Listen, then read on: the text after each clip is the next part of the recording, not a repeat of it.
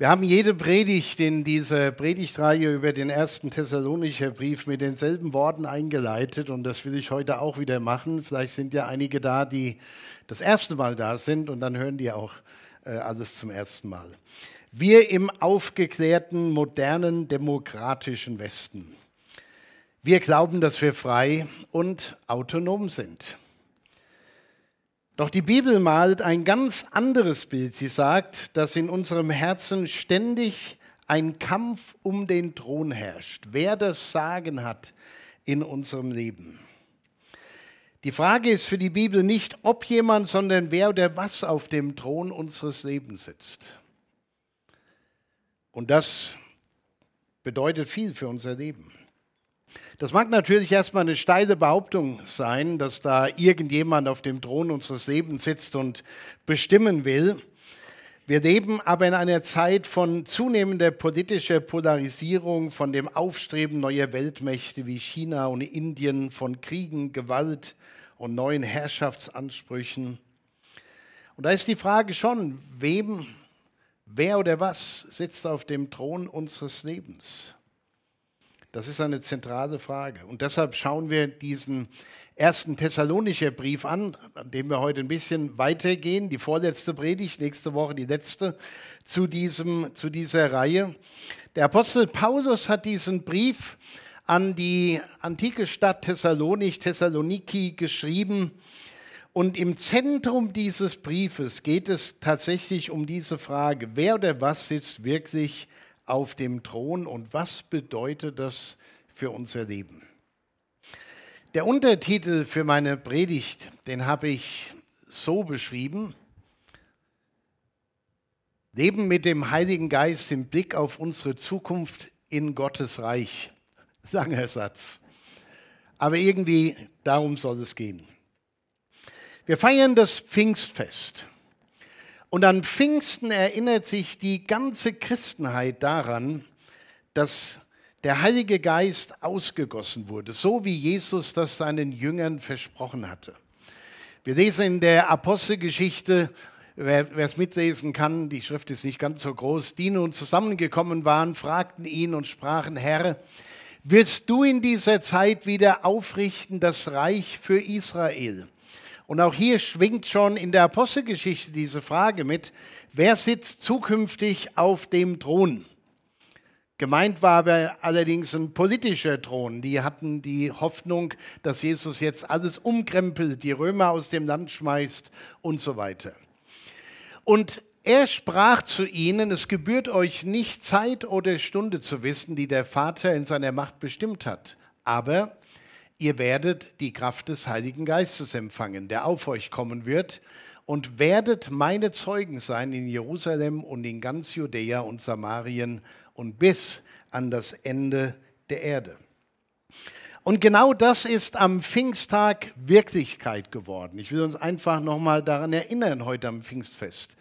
Als der Pfingsttag gekommen war, waren sie alle beieinander in einem Ort und es geschah plötzlich ein Brausen vom Himmel und wie von einem gewaltigen Sturm und erfüllte das ganze Haus, in dem sie saßen, und es erschienen ihnen Zungen zerteilt und wie von Feuer und setzten sich auf einen jeden von ihnen.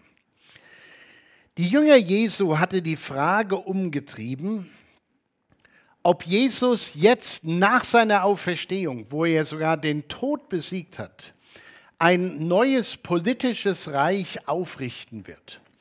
Und vielleicht schwang in dieser Frage auch so ein bisschen der Gedanke mit, wenn das so kommt, mal sehen, welche Position wir dabei bekommen.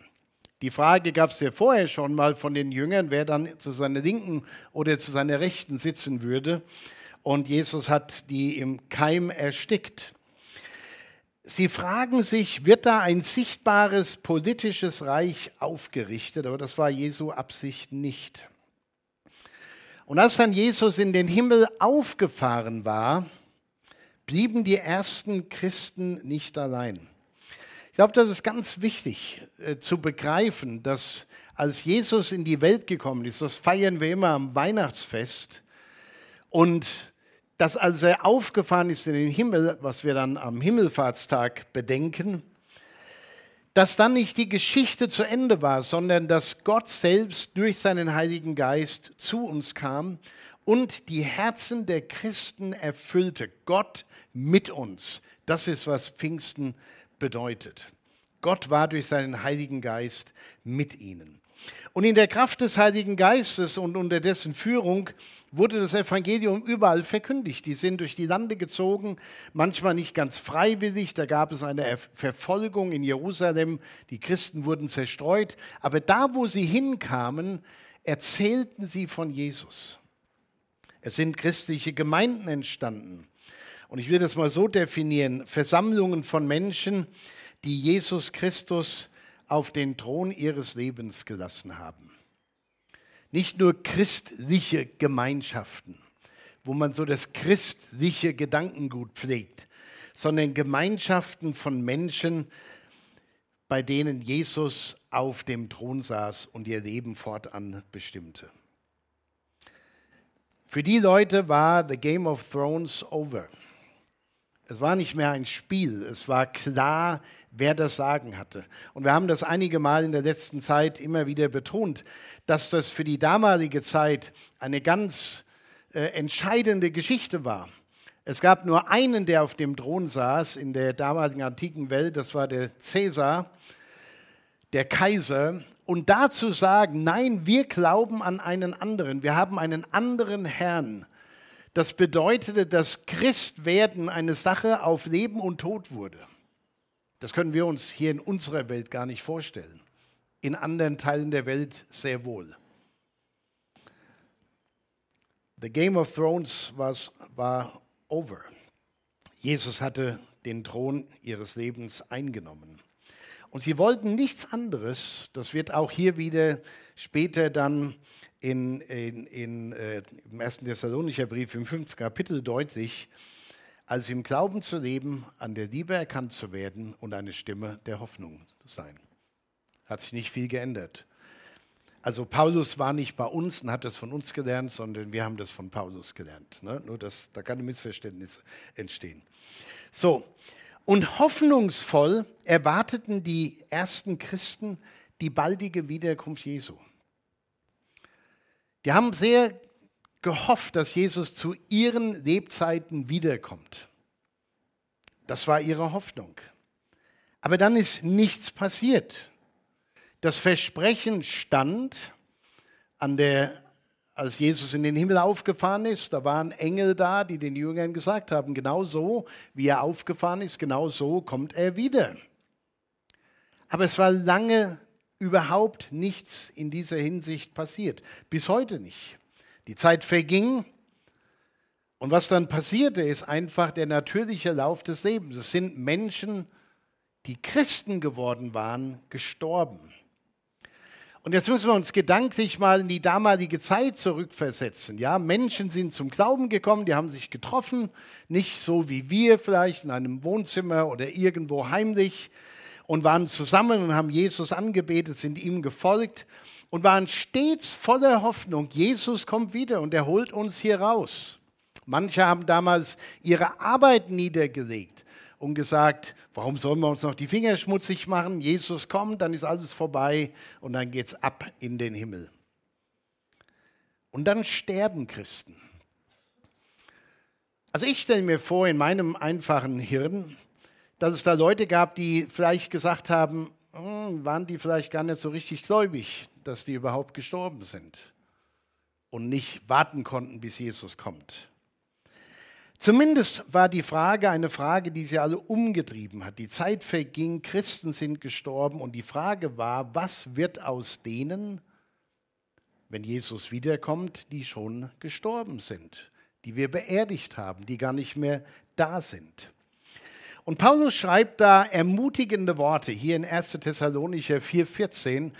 Denn wenn wir glauben, dass Jesus gestorben und auferstanden ist, so wird Gott auch die, die da entschlafen sind, durch Jesus mit ihm führen. So, wenn Jesus wiederkommt, sagt Paulus, und seine Gemeinde zu sich versammelt, bleibt niemand zurück, auch nicht die, die schon entschlafen sind. Ich mag den Begriff entschlafen, das klingt so ein bisschen nicht so völlig Absolut.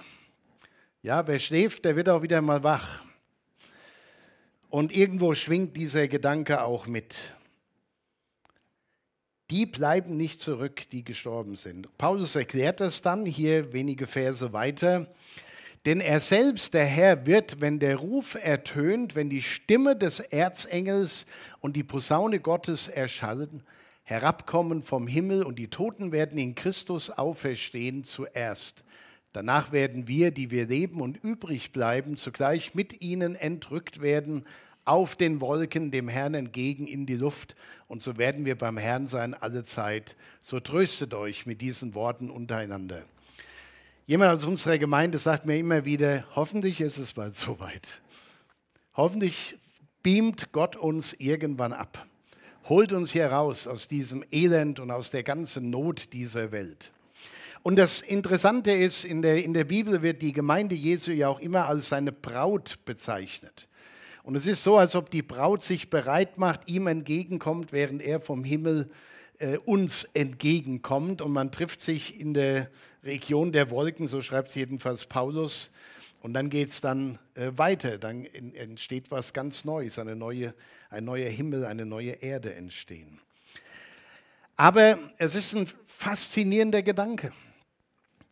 Von unserem Haus aus schauen wir auf einen Hügel, auf dem Hunderte von Menschen beerdigt sind und immer noch beerdigt werden, auf den Friedwald.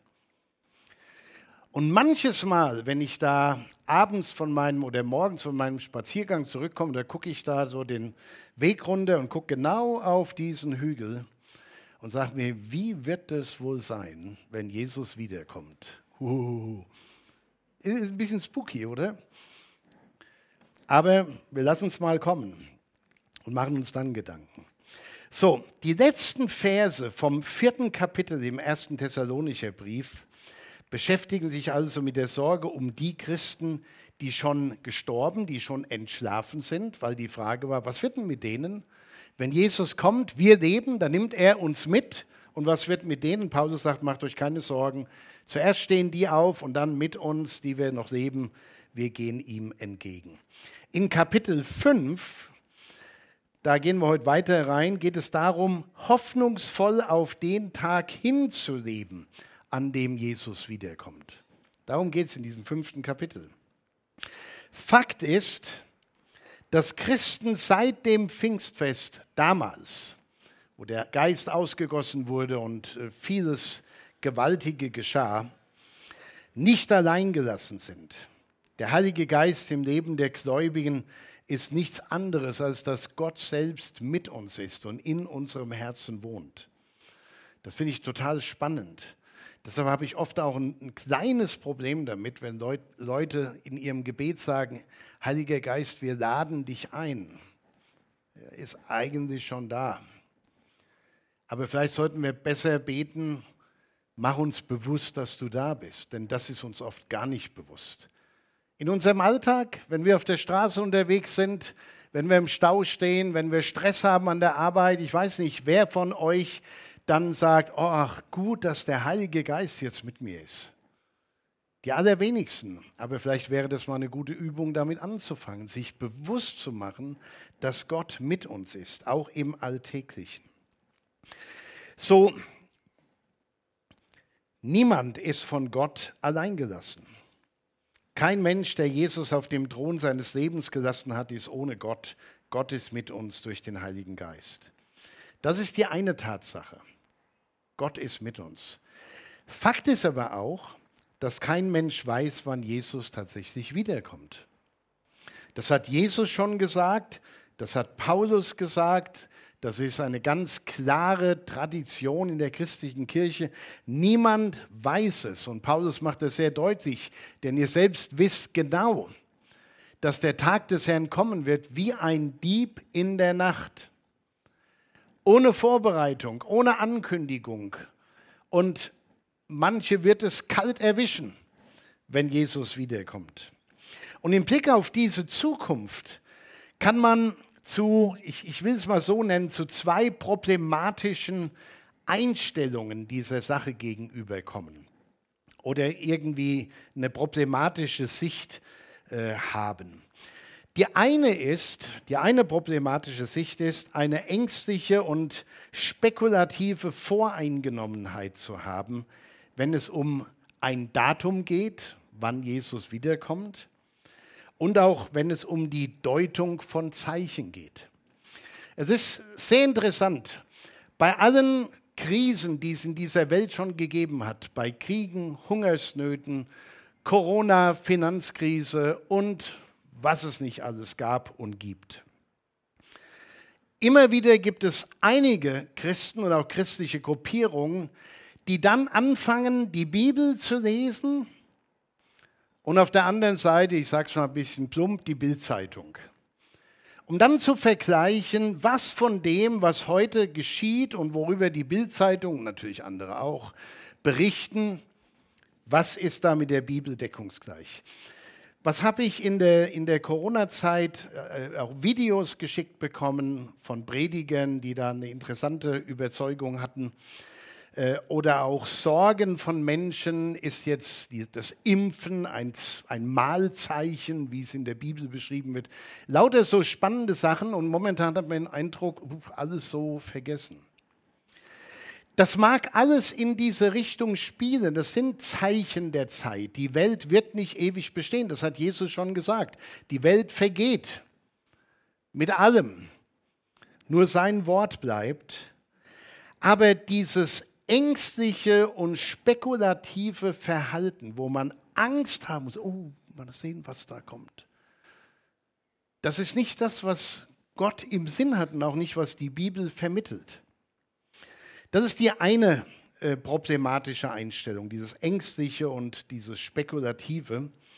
Die andere ist, sich in weltlicher Geschäftigkeit zu verlieren und die Hoffnung auf Jesu Wiederkunft gänzlich aus den Augen zu verlieren. Das ist so das andere Extrem. Und ich würde mal sagen, die Mehrheit der Christen ist da zu finden. 2000 Jahre nichts passiert, wird auch jetzt nichts passieren dass man gar keine Hoffnung mehr hat, gar keine Sehnsucht. Und ich glaube, es ist ein großer Unterschied, ob man eine Sehnsucht hat darauf, dass Jesus kommt, uns zu sich nimmt als Christen, oder ob man Angst davor hat oder sich einfach in weltlicher Geschäftigkeit verliert, passiert hier ohnehin nichts. Die Bibel ist ganz klar darin. Ich will vielleicht nochmal zu diesem einen Aspekt zurück, der ängstlich spekulative voreingenommen hat. Vor einigen Jahren, oder ist schon etliche Jahre her, da sind eine ganze Reihe von Büchern und, und äh, Videos, Filme auf den Markt gekommen, wo es um die Endzeit geht um, und um die Entrückung. Äh, seitdem ist auch noch nichts passiert.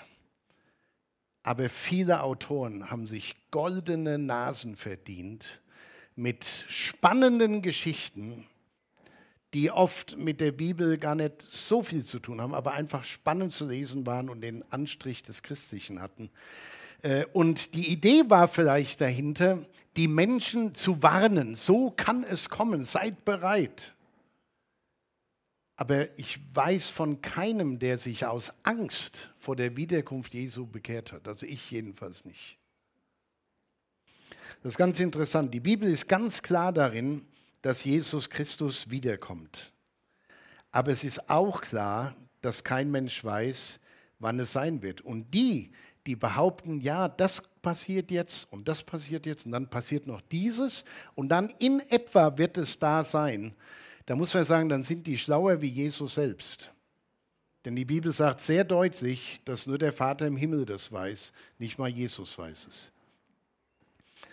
So, der Punkt ist der, wir sollten das spekulieren lassen und uns nicht in hoffnungslosen Dingen in dieser Welt verstricken, sondern die Botschaft der Bibel an dieser Stelle ist eigentlich die, seid einfach immer bereit. Fertig. Seid einfach immer bereit. Wenn Jesus nachher wiederkommt, seid bereit. Und ich denke, wer, wer darüber mal nachdenkt, der wird ganz schnell feststellen, wie erdverbunden wir alle sind. Was wir alles haben, was wir besitzen, was uns wichtig geworden ist im Laufe unseres Lebens. Und der Gedanke, das alles loszulassen, der fällt manchen wirklich schwer. Und wiederum andere gibt es, die so viel Not haben in diesem Leben, die sagen, wenn Jesus nur wiederkommen würde, wäre es ein für alle Mal vorbei. So, Vers 3 ist hier vielleicht noch, also ein Satz hier, der, den wollte ich noch loswerden.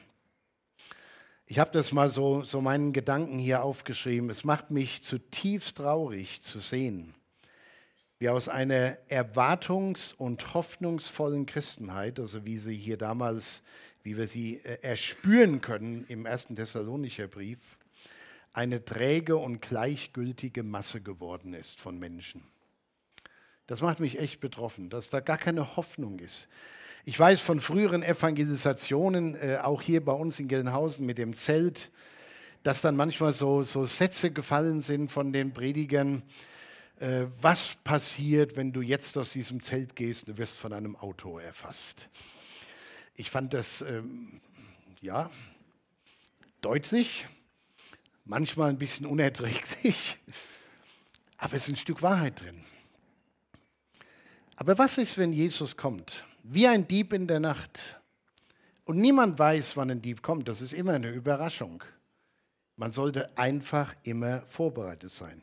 Interessant ist vielleicht hier noch der, der dritte Vers im fünften Kapitel.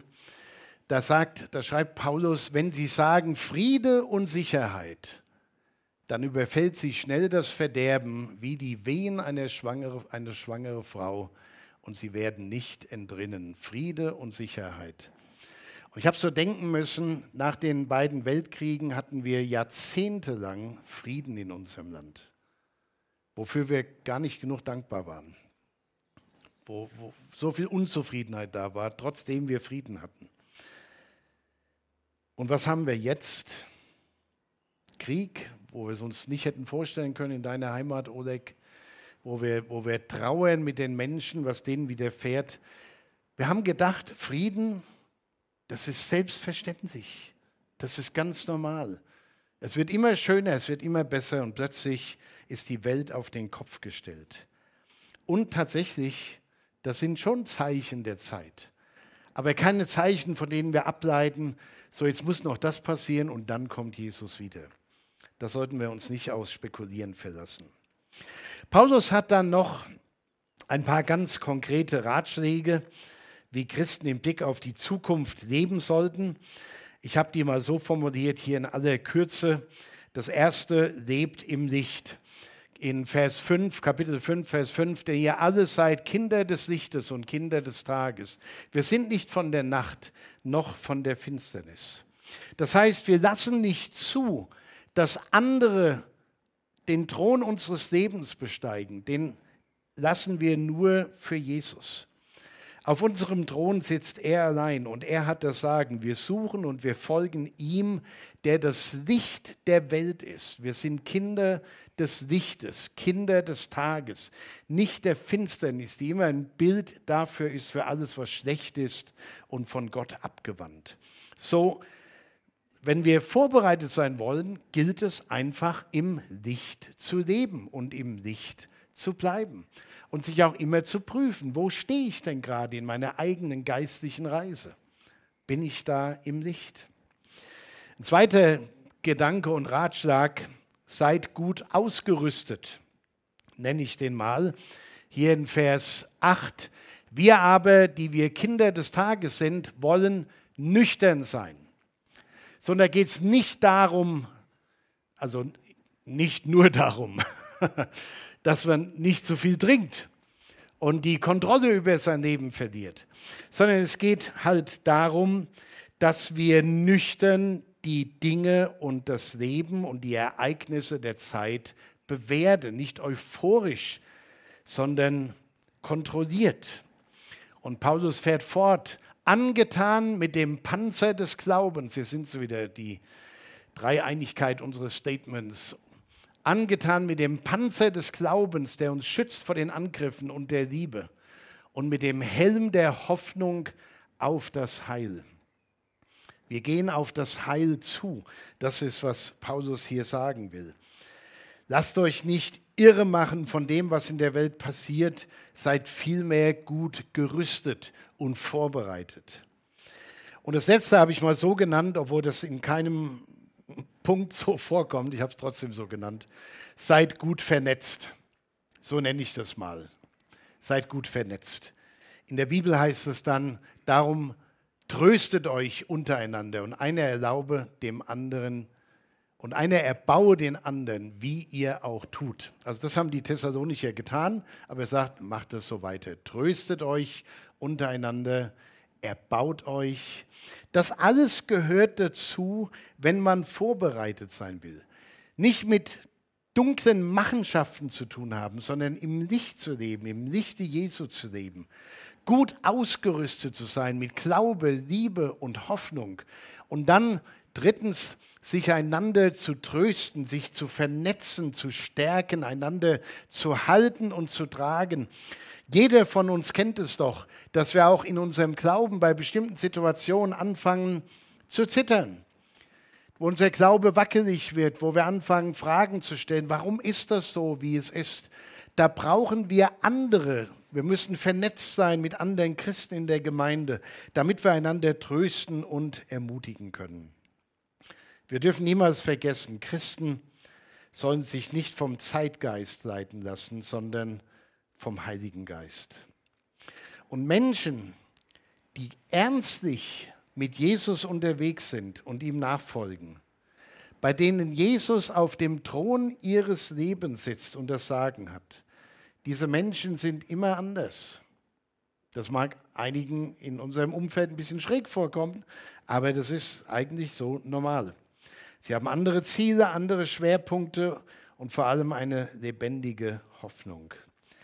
Und der Heilige Geist, der in den wahrhaft Gläubigen wohnt, ist nicht nur ein Zeichen dafür, dass Gott mit uns ist, sondern die Bibel spricht auch davon, dass wir versiegelt sind mit dem Heiligen Geist. Und ein Siegel bedeutete immer, wer das drauf macht, dem gehört das, auf dem das Siegel steht.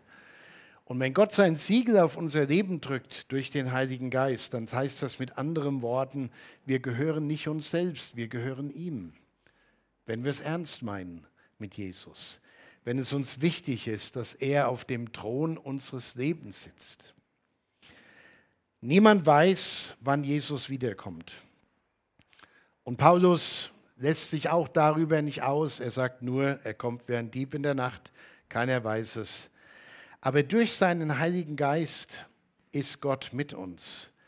Und er begleitet uns in dieser Zeit des Hoffens und des Wartens bis es dann soweit ist.